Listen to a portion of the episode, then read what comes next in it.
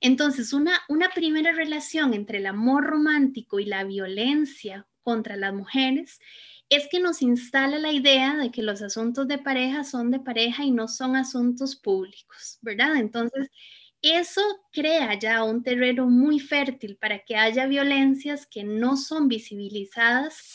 Las violencias contra las mujeres tienen características específicas. No podemos eh, invisibilizar estas violencias específicas dentro de un concepto más amplio de las violencias. ¿Qué tal de amores? ¿Qué tal de migraciones hacia otras formas de querer? De mis pasiones conservo las canciones que me hacen siempre ver cómo es. Voy dejándome llevar por los impulsos del amor. Voy dejándome encontrar en las historias. Y puede ser que mis amores no sean lo que el mundo espera. Cuando grito fuerte que me quiero.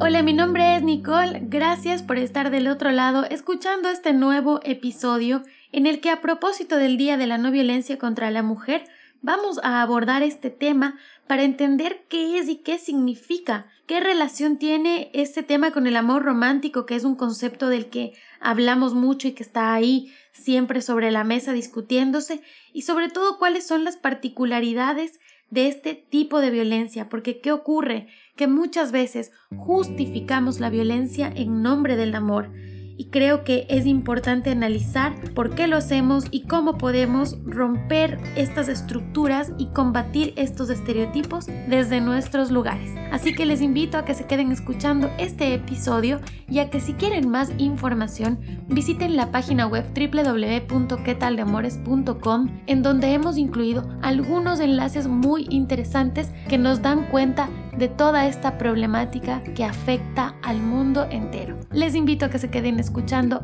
hasta el final.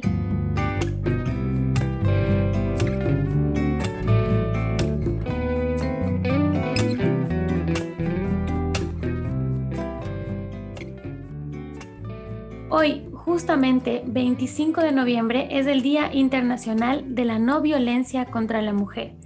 Y no podíamos dejar de hablar de esto en ¿Qué tal de amores? Bienvenidas y bienvenidos todos quienes nos acompañan en este nuevo episodio en el que recibo muy contenta a mi primera invitada de Costa Rica. Ella es Gretel Salazar, psicóloga orientada muchísimo al trabajo social y comunitario y obviamente hacia los derechos humanos y además feminista y activista con quien vamos a hablar de este tema el día de hoy.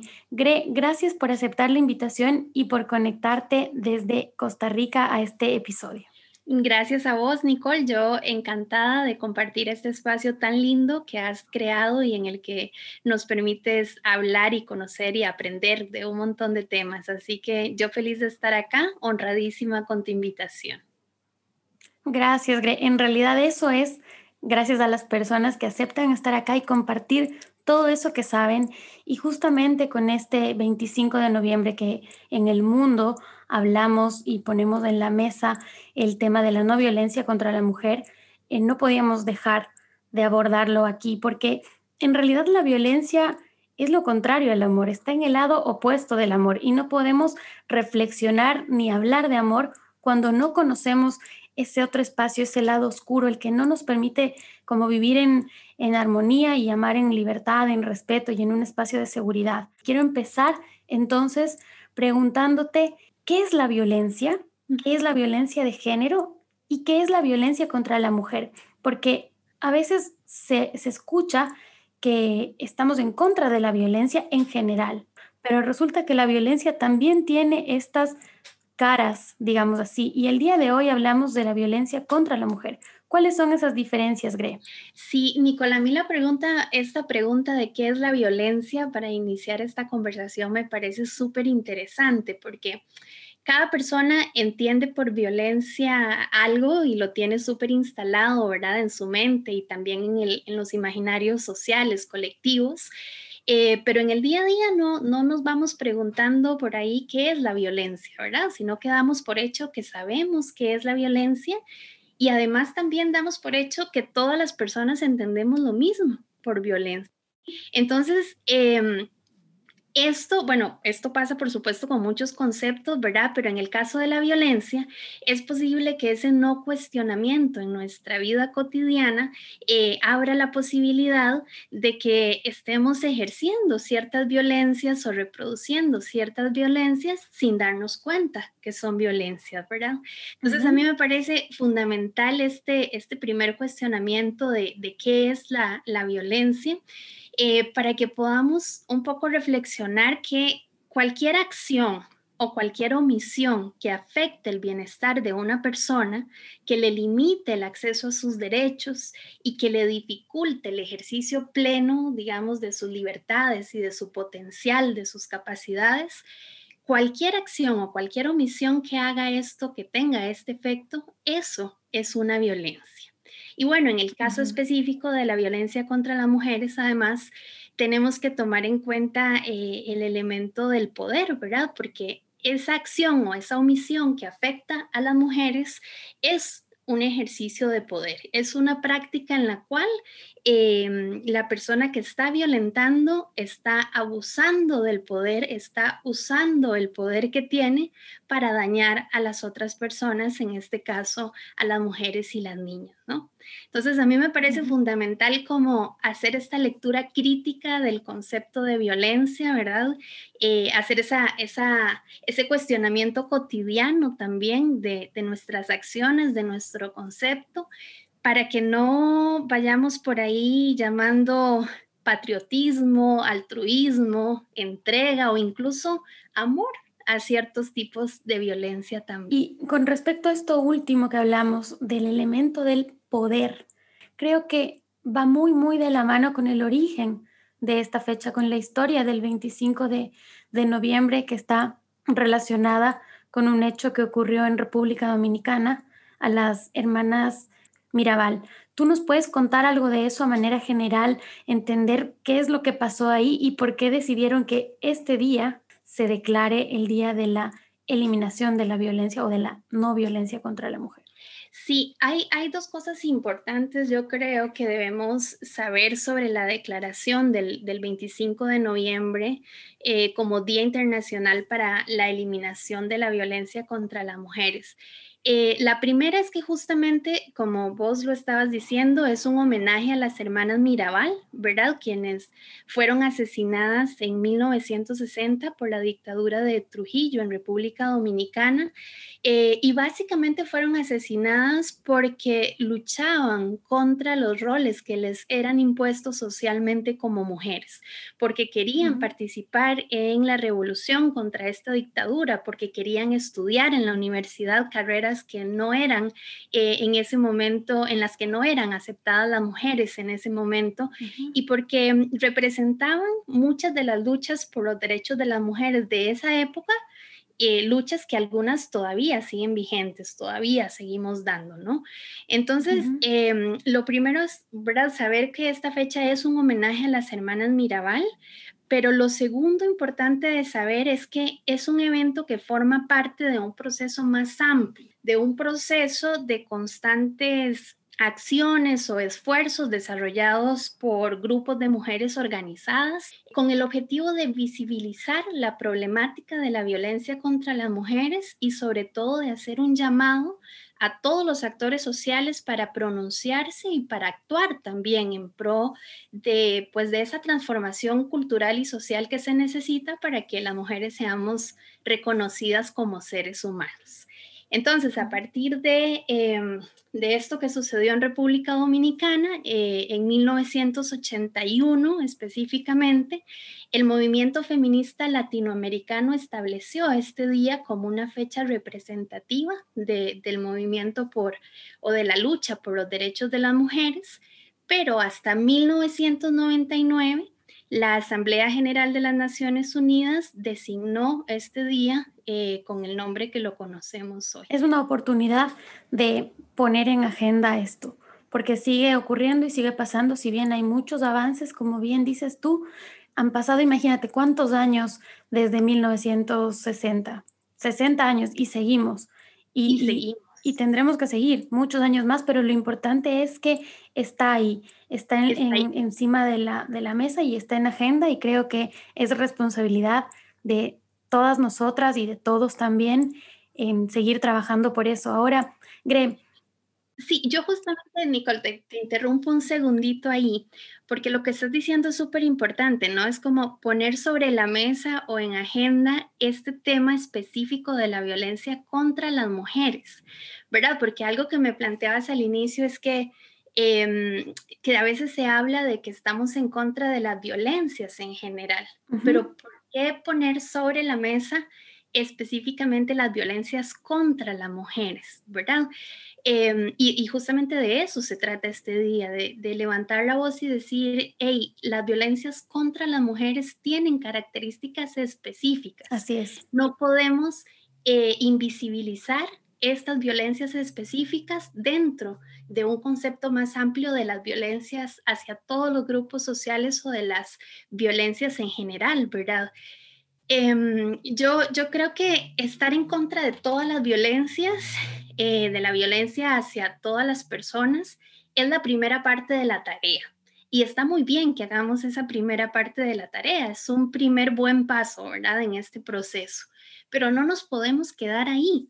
Hay que hacer la segunda parte de la tarea y esa segunda parte consiste en analizar cómo se manifiesta en el mundo actual esa violencia que queremos combatir si no conocemos el problema que queremos abordar, es muy probable que esa declaración de intenciones de estar en contra de todas las violencias se quede únicamente en eso. Entonces, cuando reconocemos que las violencias contra las mujeres y las niñas tienen características específicas, se manifiestan de formas específicas y también tienen causas muy específicas, es cuando podemos desarrollar estrategias, desarrollar acciones que realmente sean efectivas para erradicar este tipo de, violencia. Con respecto a lo que dices ahora, estamos hablando de que efectivamente la violencia contra la mujer tiene determinadas características.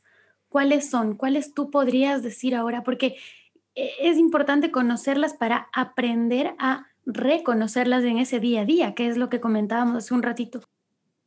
Bueno, primero entender, ¿verdad?, que, las causas tienen que ver con la condición de ser mujer.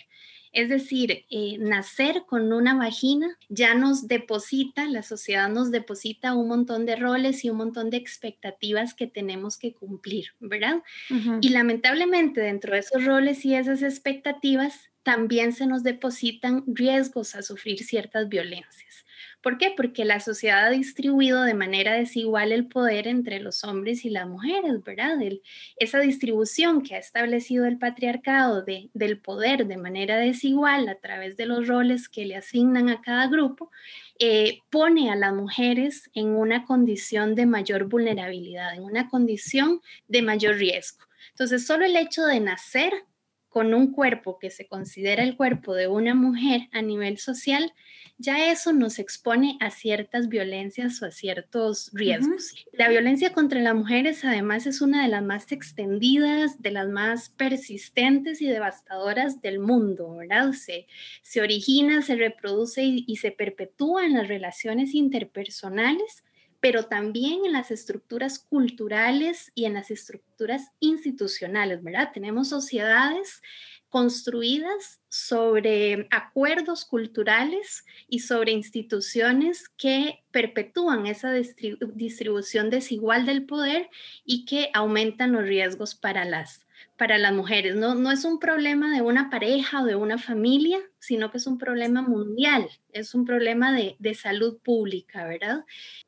Y nos damos cuenta que estamos en un, en un ambiente donde, donde esto sucede cuando empezamos a ver que las oportunidades para desarrollar nuestras capacidades y para gozar de nuestros derechos no son iguales para las niñas que para los niños.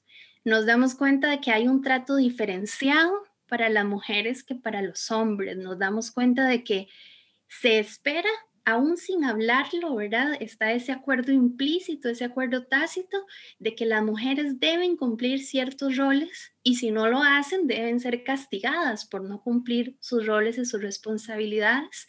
Y nos damos cuenta que esos roles y esas responsabilidades depositados en los hombres además van acompañados de ciertos privilegios. Todas esas son señales que nos empiezan a, a evidenciar esto de que, de que estamos en, en, una sociedad en donde la violencia contra las mujeres está sumamente naturalizada. Justo hablando de esta naturalización de la, de la, de la violencia, hace que no nos demos cuenta de pequeñas acciones que están ocurriendo día a día a nuestro alrededor, de las que muchas veces somos nosotras objeto y que a veces ignoramos tanto que no las vemos. Entonces te pregunto, ¿Cuáles son esos ejemplos de violencia? Vamos desde lo macro, que estamos hablando de temas como femicidios, temas de golpes, de maltrato físico, violencia sexual, hasta lo cotidiano y en el día a día, que también tenemos violencias normalizadísimas hacia las mujeres. Claro, es que el, patriarcado, ¿verdad? Es un sistema de ideas, es un sistema de acciones que está súper bien instalado.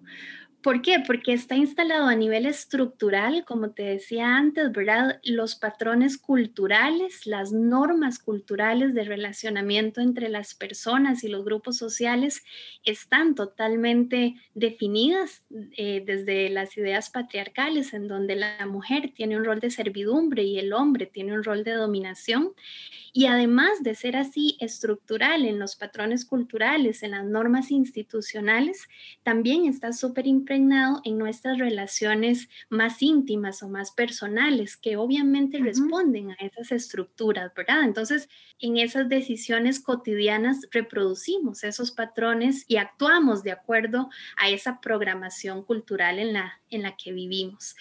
Para hablar, digamos, del impacto de la violencia contra las mujeres en el mundo, es necesario entender que es una violencia que tiene diferentes manifestaciones, ¿verdad? Por eso hablamos de violencias en, plural.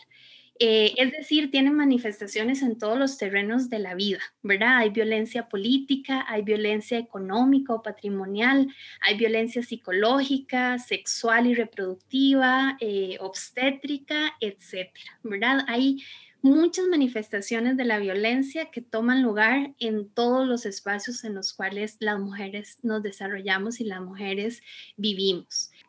Algo increíble es que en el mundo la violencia contra la mujer es una causa de muerte e incapacidad entre las mujeres en edad reproductiva tan grave como el cáncer. O sea, a ese nivel la violencia contra las mujeres tiene consecuencias a nivel personal, ¿verdad?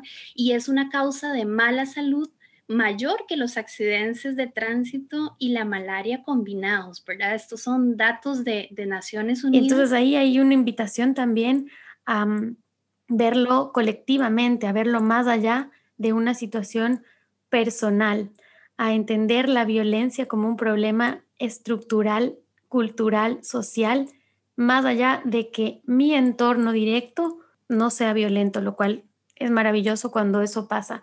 Ahora, en realidad nunca hemos tenido violencia. Yo te pregunto, Gretel, esto, y yéndonos a una discusión más personal, ¿has tenido tú o puedes compartir tú alguna experiencia hayas tú vivido o tu entorno cercano en relación a esto que nos permite entender un poco mejor el tema? Definitivamente, Nicole, em, yo creo acá que yo he tenido claramente este, experiencias y, y, no, y no por ser yo, sino porque además las estadísticas nos dicen, ¿verdad?, que todas las mujeres en el mundo hemos sufrido algún tipo de violencia o alguna discriminación por ser mujeres, algún trato desigual por ser mujeres por ejemplo, la violencia sexual es una violencia súper presente en la vida de las mujeres y que a veces no dimensionamos cuán expuestas hemos estado porque pensamos en violencia sexual únicamente como violación, por ejemplo.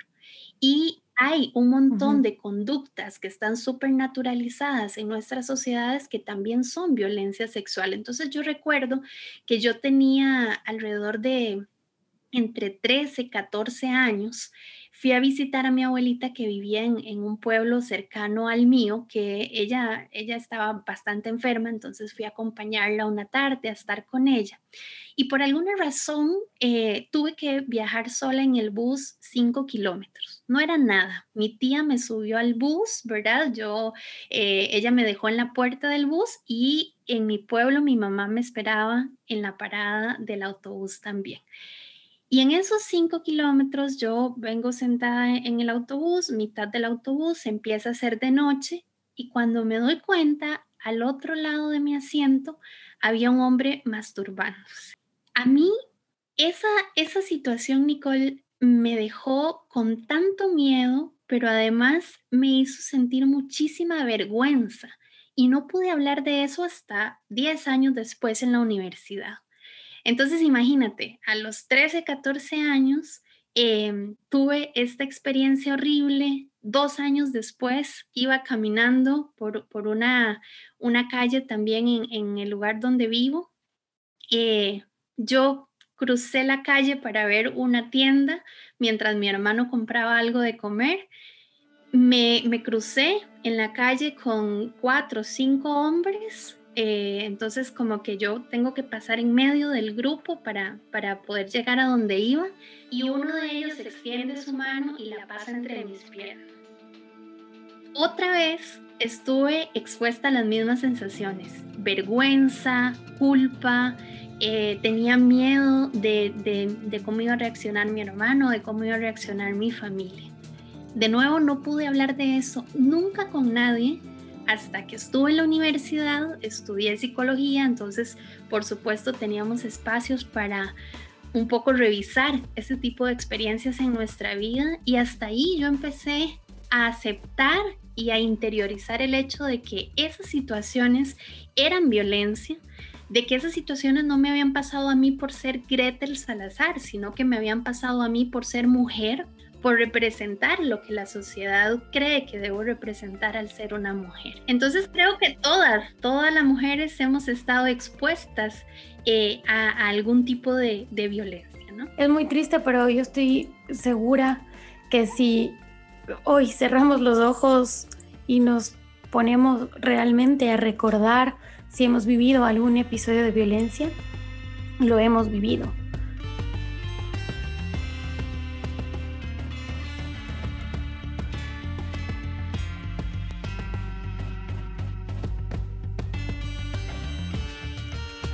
creo que también para muchas personas eh, es difícil hacer esto.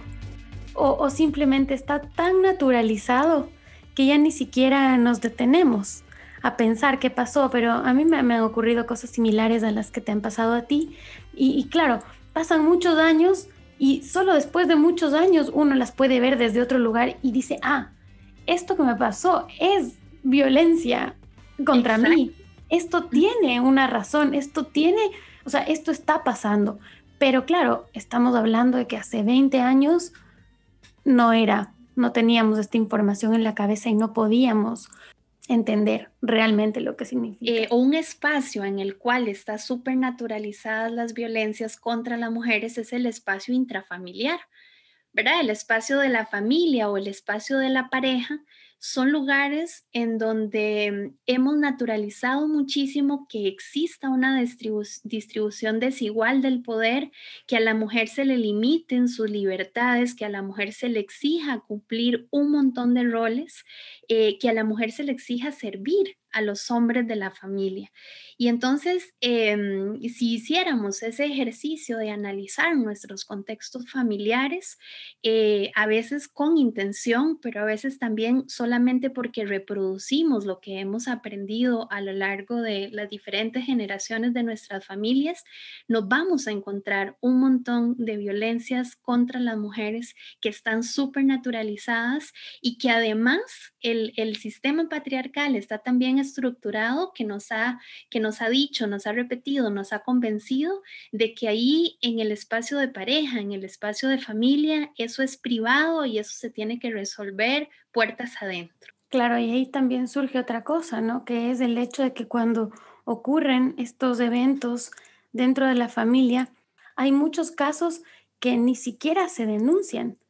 Ahora, ¿qué es lo que nos hace falta como sociedad para erradicar la violencia contra la mujer?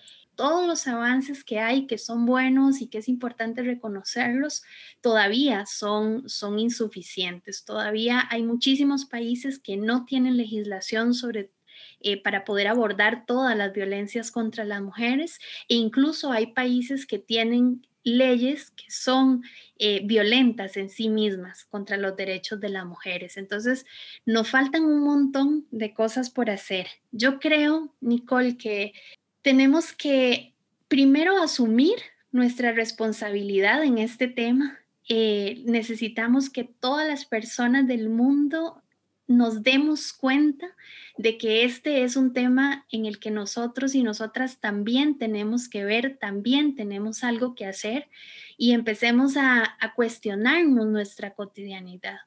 Eh, empecemos a ver cómo yo estoy reproduciendo estereotipos o ideas basadas en el género, basadas en, en, el, en el binomio sexo-género que están violentando a otras personas. Y eso es fundamental y eso es importantísimo. Y justamente yo creo que eso es una invitación a todas las personas del mundo, pero también una invitación de forma especial a los hombres, ¿verdad? Los hombres tienen todo que ver en este tema. Los hombres necesitamos que los hombres reconozcan cuál es su lugar en el tema de la violencia contra las mujeres y, lideren procesos de transformación de su masculinidad. Ahora, Gre, hablamos mucho, cuando hablamos de violencia hacia la mujer, es como que por default nos estamos eh, dirigiendo a una violencia ejercida por un hombre. Pero te pregunto, ¿hay violencia de mujer a mujer? ¿Existe? ¿Ejercemos las mujeres violencia contra nosotras mismas? Mira, yo creo que todas las personas hemos sido socializadas, enseñadas a ser personas, ¿verdad?, en sociedades machistas. Y por lo tanto, eh, primero que es imposible que a esta altura de la historia alguien haya logrado deconstruir de forma total ese aprendizaje y diga yo soy cero machista, ¿verdad? Yo más bien creo eh, que todos y todas estamos en ese proceso constante de deconstrucción de, nuestra forma de ser mujer o de ser hombre en esta sociedad.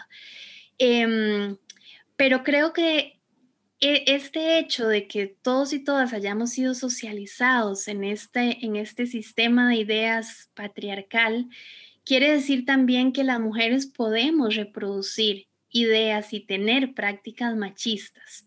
Y ojo, que esas prácticas y esas ideas pueden ser contra nosotras mismas, puede ser también en nuestras relaciones con los hombres, en nuestras relaciones interpersonales con los hombres, sea de pareja o de otra índole, y también puede ser hacia otras mujeres. Por ejemplo, cuando no confiamos en una mujer para que asuma un trabajo por el hecho de que es mujer o porque es mamá o por ejemplo, cuando cuestionamos a las, a las víctimas de violencia sexual o a las víctimas de violencia intrafamiliar, ¿verdad? Y decimos, bueno, es que qué andaba haciendo a esas horas de la noche, o es que cómo andaba vestida, o es que esa muchacha toma mucho alcohol, ¿verdad? Entonces, claro, algo le iba a pasar. O cuando criticamos la forma de vivir la sexualidad de otras mujeres, ¿verdad? Y decimos, no, es que es demasiado liberal, es que se acuesta con muchos hombres, o cuando hacemos chistes machistas o sexistas, ¿no? Esos son algunos ejemplos, algunas formas en las cuales las mujeres podemos también reproducir esas ideas y esas prácticas machistas que alimentan todo ese, ese patriarcado. Ahora, cotidianamente, sumémosle algo más a estos ejemplos que acabas de dar. ¿Qué señales, tú como psicóloga, dime, qué señales crees que podemos ver en nuestras amigas, en, personas de nuestra familia que pueden estar sufriendo violencia dentro de sus hogares principalmente y que, y que no han podido expresarla o no saben o tienen miedo? ¿Qué podemos hacer y cómo podemos ayudar? Sí, mira, una de las principales señales de que alguien está en una situación de violencia intrafamiliar es el aislamiento. Es cuando esta amiga, esta prima o esta hermana, ¿verdad? Eh, que, que le encantaba venir a tomar café, salir a tomar algo juntas, de pronto ir al cine, hacer planes para el fin de semana, planear paseos, ya no está, haciendo ese tipo de cosas, ¿verdad? Porque siempre tiene algo que hacer con su pareja o porque siempre le surge alguna cosa que, le imposibilita asistir a los eventos sociales. Entonces, cuando empezamos a ver aislamiento en una persona, es importante que preguntemos y que escuchemos activamente, siempre tratar de no juzgar, ¿verdad? Porque algo que sucede muchísimo en la violencia intrafamiliar es que pensamos que la mujer se mantiene en esa situación porque es tonta o porque quiere. Y eso es porque desconocemos que hay todo un ciclo de violencia, que hay todo un proceso psicológico que lleva a las mujeres a estar en esa situación de dependencia. Y hablo de las mujeres porque esto se da mayoritariamente en las mujeres. No quiere decir que no se dé en hombres, pero mayoritariamente y de forma masiva sucede en las mujeres por la forma en la que se nos enseña a querer, ¿verdad? Volvemos a la raíz, volvemos a, la educación que se nos da de acuerdo a nuestro sexo. Entonces, si eres mujer, te enseñan a servir, te enseñan a complacer, te enseñan a ser feliz, te enseñan a esperar a que el otro te quiera, a esperar a que el otro te salve. Hemos sido programadas para que cuando estamos en una situación de violencia eh, intrafamiliar o de violencia de pareja, eh, generemos o vivamos de manera dependiente de esa pareja y creamos que es nuestra culpa y por lo tanto tenemos que esforzarnos para que esa situación cambie. Esto que acabas de decir, Gretel, tiene que ver con el amor romántico, tiene que ver con esta programación de la que estamos hablando, tiene que ver también con esto de aceptar la, la violencia en nombre del amor porque no nos damos cuenta que es violencia y creemos que es amor tiene todo que ver, Nicole, y vos lo acabas de decir, ¿verdad? Aceptar la violencia en nombre del amor. El amor romántico es definitivamente una de las mejores armas del patriarcado para eh, perpetuar la violencia intrafamiliar o la violencia en las parejas.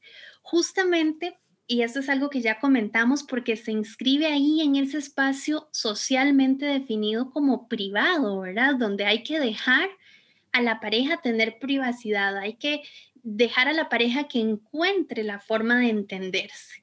Entonces, una, una primera relación entre el amor romántico y la violencia contra las mujeres es que nos instala la idea de que los asuntos de pareja son de pareja y no son asuntos públicos, ¿verdad? Entonces, eso crea ya un terreno muy fértil para que haya violencias que no son visibilizadas y que van generando daños en la persona que las recibe a lo largo del tiempo y que la acumulación de esos daños van debilitando las capacidades de la persona para poder salirse de, de esa situación. Por otro lado, el amor romántico además es un ideal que no existe pero que se construyó a partir de la necesidad tan humana de experimentar felicidad.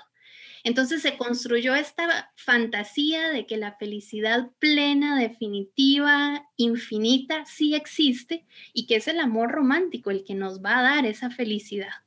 Pero nos va a dar esa felicidad si cumplimos con los roles que nos han asignado y si estamos dispuestas además a hacer algunos sacrificios, ¿verdad? Entonces, es una herramienta del patriarcado para que cumplamos ese rol de mujer sumisa, de mujer complaciente, de mujer bonita, de mujer educada, ¿verdad? Que está siempre al servicio del hombre en la pareja.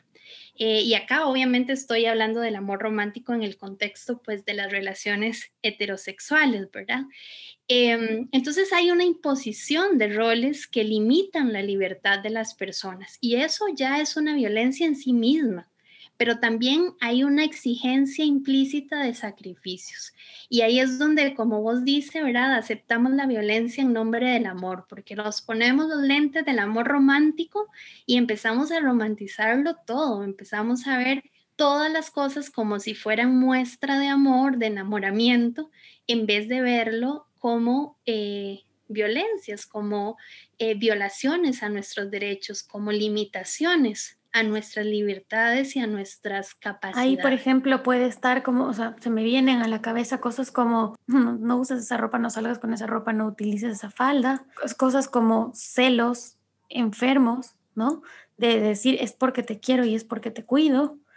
Eh, cosas como... Esto, desde que estamos muy chiquitas, ¿verdad? Eh, empezamos a aprenderlas. Por ejemplo, la niña que, que, que le dice a su maestra o a su maestro en la escuela es que ese niño me jala el cabello o me lastima y la maestra o el maestro le dicen seguro es que le gustas, tranquila, ¿verdad? Seguramente es porque le gustas y quieres llamar tu atención. Entonces como ahí empezamos a aprender a, ok, me lastima porque le gusto, me violenta porque me quiere, ¿verdad? Todas esas cosas que son chiquititas, que son súper cotidianas, nos están enseñando que está bien que nos traten de esa manera. Nos están enseñando que esas violencias son amor, que esas formas de violentarnos son formas de querernos. Y acá yo, yo siempre recurro a, a, dos, a dos españolas que tienen vínculos fuertes con América Latina. Eh, Pamela Palenciano, que pueden buscarla en las redes sociales y, también en, YouTube, que tiene un monólogo súper poderoso sobre la violencia en el contexto de las relaciones de pareja. Y también a Coral Herrera, que también les podemos dejar por ahí las, las redes para que la busquen, que hizo su tesis de doctorado en humanidades sobre el amor romántico. Y Pamela nos dice, si es amor, no duele y además, ojo que no solo duelen los golpes. Entonces yo creo que Pamela nos hace una invitación a en nuestras relaciones de pareja siempre estar pendientes de escucharnos, cómo me estoy sintiendo. Hay algo que me está doliendo, pero yo estoy dejando pasar para poder obtener ese gran premio que me ofrece el amor romántico de la felicidad plena y absoluta. Estar siempre pendientes de qué me está diciendo mi cuerpo, cómo me estoy sintiendo. Eso, eso creo que es una invitación fundamental. Y Coral nos dice, entre muchas otras cosas, Coral siempre nos dice, nuevas formas de quererse son posibles.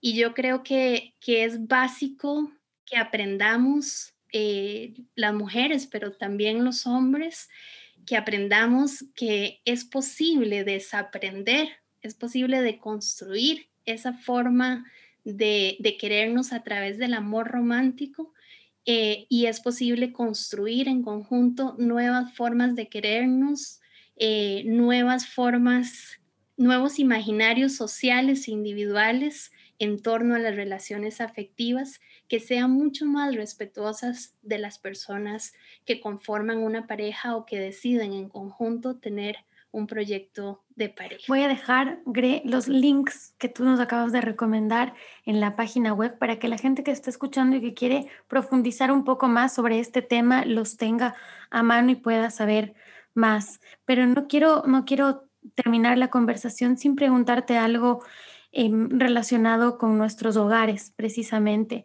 ¿Cómo actuar cuando tú dentro de tu, de tu familia tratas de poner sobre la mesa estos temas con, la, con el objetivo de generar una reflexión y con el objetivo también de, visibilizar toda esta situación eh, de la que somos parte sin darnos cuenta y encuentras la puerta cerrada. ¿Qué pasa?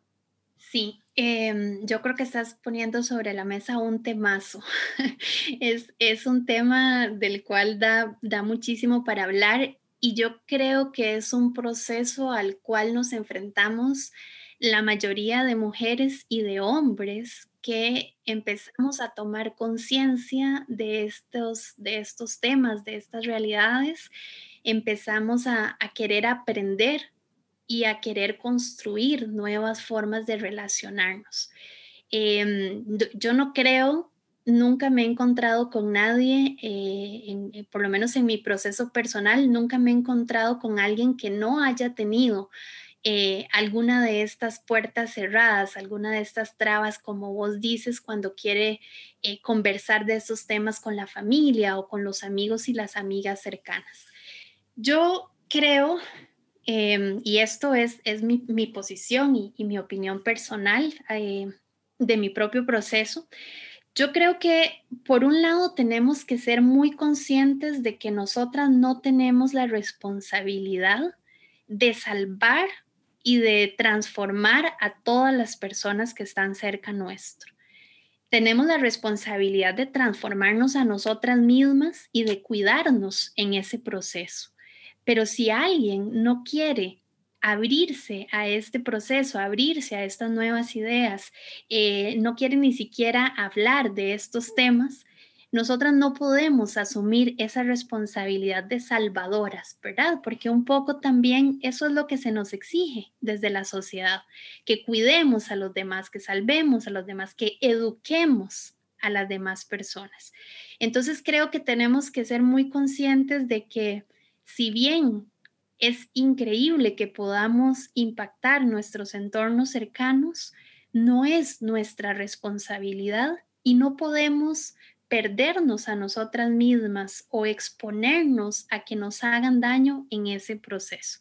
Entonces yo creo que lo primero es eso, partir de la idea de que puedo compartir mis ideas, puedo compartir las nuevas formas eh, en las que yo quiero relacionarme, pero no puedo asumir eso como una carga o una responsabilidad que únicamente me compete a mí. Y lo otro em, que creo importante también es entender que cada persona tiene su proceso personal. Entonces, puede ser que yo haya avanzado muchísimo, haya profundizado muchísimo mis, mis, reflexiones en torno a estos temas, pero que las personas con las que estoy compartiendo no, no han tenido los mismos insumos, no han tenido las mismas experiencias que yo o no han tenido el mismo interés y no han podido profundizar en ese proceso. Entonces, yo tengo que respetar ese proceso individual, yo tengo que respetar la forma en la cual las otras personas están viviendo su proceso y, y, en el camino, de nuevo, cuidarme de que eso no me haga daño no me genere daño a mí. Y acá es importantísimo, yo creo, elegir tus espacios. No estamos obligados y no estamos obligadas a estar o a pertenecer a espacios en los cuales se nos violenta o en los cuales las dinámicas relacionales son violentas y se aceptan violentas y están tan naturalizadas que funcionan de esa manera. Yo tengo derecho a irme de esos espacios a los cuales ya no pertenezco porque creo en otras formas de relacionamiento. Y ese es un derecho que a veces puede doler ejercerlo, porque a veces es difícil irse de lugares en donde hay personas que queremos, pero tenemos que aprender a diferenciar cuándo es un buen momento para irnos y para alejarnos de esos lugares. Y finalmente, Nicole, yo a eso agregaría el hecho, o, o sí, la importancia fundamental que tiene en esto buscar comunidad, integrarnos a comunidades en las que haya gente dispuesta a hablar de esos temas, dispuesta a, mirarse de una manera crítica y a transformarse en el proceso. Pero es fundamental que fortalezcamos las relaciones con otras mujeres que tengan los mismos objetivos que nosotras y donde nos podamos sentir abrazadas y nos podamos sentir aceptadas en estas nuevas formas de relacionarnos que queremos cultivar. Gracias, Gre, por haber estado aquí. ¿Quieres dejar un mensaje final? ¿Alguna recomendación adicional a las dos que nos diste? Las vamos a poner todas en la, en la página web, pero no quiero despedirme sin abrir este espacio para que tú puedas dar tu, tu mensaje. Eh, Nicole, bueno, solamente agradecerte a vos muchísimo por, por este espacio, por la invitación. Yo lo he disfrutado un montón. Estoy segura que tanto a vos como a mí se nos han despertado un montón de ideas y de cosas que nos encantaría profundizar. Así que pues queda abierta también esa posibilidad de que nos juntemos de nuevo en, en otra ocasión. Yo te voy a compartir algunos libros, algunas cuentas de Instagram o de redes sociales que pueden también seguir para profundizar en este tema, aquellas personas que les interesa. Y bueno, nada, agradecerte. Yo feliz de compartir un poquito de, este tema que, que, que, me duele, me duele profundamente que sea un tema que necesitemos hablar, que sea una agenda pendiente para la mitad de la población del mundo. La verdad es que yo me muevo en esto desde ese dolor pero también desde la esperanza de que somos muchas mujeres y que también recientemente muchos hombres se están sumando a transformar sus masculinidades y, a que juntos y juntas logremos eh, heredar un mundo muchísimo más igual, un mundo en donde las niñas que están creciendo puedan ser en algún momento mujeres sujetas plenas de derechos, sin ninguna discriminación eh, y sin, sin ningún riesgo de sufrir violencia por el hecho de ser mujeres. Así que gracias por permitirme compartir y compartirme con, con, vos y con todas las personas que nos escuchan y disfruté muchísimo este ratito de conversación. Te tomo la palabra y vamos a hablar en otro momento sobre este tema que como bien dices, es doloroso tener que hablarlo y tratarlo porque estamos eh, abordando temas tan sensibles, temas que están tan adentro de nosotras como mujeres, pero que tenemos que hacerlo precisamente porque es, hay que seguir visibilizando todo esto para, para que en un momento podamos estar en una sociedad realmente equitativa. Gracias, Greta. Te mando un abrazo hasta Costa Rica y espero que pronto podamos vernos en persona. Igualmente, Nicole. Hasta luego.